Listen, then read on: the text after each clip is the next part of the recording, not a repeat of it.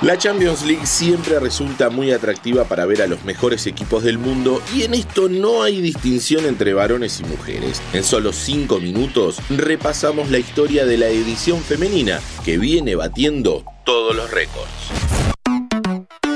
Kickoff. A la final de la edición 2021-2022 de la Champions femenina llegaron dos de los equipos más poderosos del mundo, Barcelona de España y Olympique de Lyon, oriundo de Francia. Hola, señor Francis. La primera temporada fue la 2001-2002 y el campeón fue el Eintracht Frankfurt de Alemania, ganándole la final al Umea sueco por 2 a 0. Para la novena edición, que fue la 2009-2010, la UEFA relanzó el torneo, le cambió el nombre, pasó de llamarse Copa Femenina de la UEFA a Liga de Campeones Femenina de la UEFA y aumentaron los equipos participantes, algo en lo que se viene trabajando desde hace mucho tiempo. De hecho, para la temporada 21-22, uno de los clubes que debutó en la competición fue el Real Madrid, que quedó eliminado en cuartos de final al caer frente a su histórico rival, el Barça, por un global de 8 a 3, 3 a 1 la ida y 5 a 2 la vuelta. Y ese partido de vuelta no solo está en la historia por el solo hecho de ser un Barcelona-Real Madrid, sino que también se batió un récord. Goleada del Barça al Real Madrid en una noche de récord en el Camp Nou. 91.553 aficionados asistieron al partido, el mayor número de espectadores jamás visto en un choque de fútbol femenino.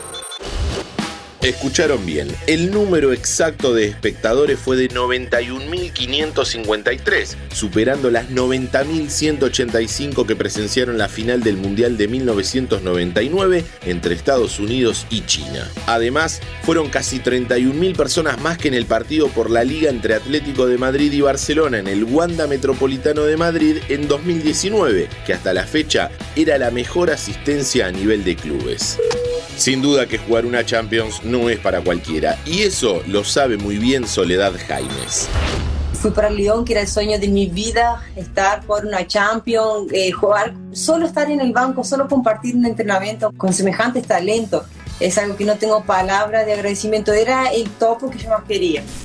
Soledad Jaimes nació el 20 de enero de 1989 en Nogoyá, Entre Ríos. Jugó en River, Boca, en el fútbol brasileño, en China, en la selección argentina y se dio el gusto de jugar una Champions. Pero no solo eso, sino que en mayo de 2019 se convirtió en la primera futbolista argentina de la historia en levantar el trofeo.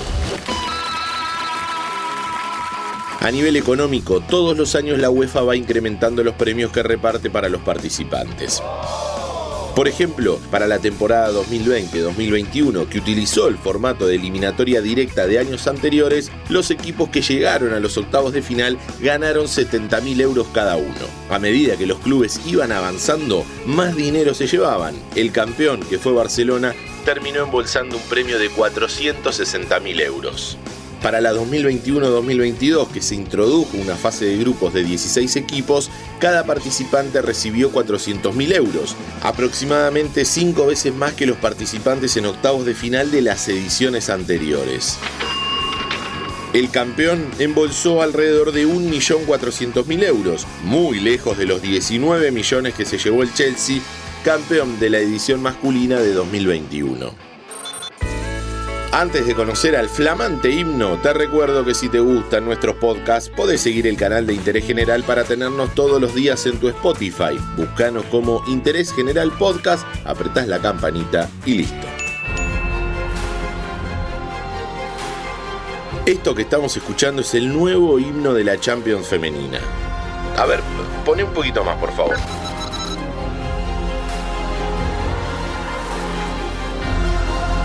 Entre los cambios y modificaciones que se hicieron en la temporada 21-22, la UEFA estrenó esta canción. El himno sigue los mismos principios que el mundialmente famoso himno de la Champions masculina, que es cantado en los tres idiomas oficiales de la UEFA, inglés, francés y alemán, por el coro de la radiodifusión holandesa. Mi nombre es Diego Celonca y los espero en el próximo episodio de Kickoff. Mantenete informado siguiendo nuestras redes sociales. Interés General Podcast en Instagram, Spotify, Twitter y YouTube.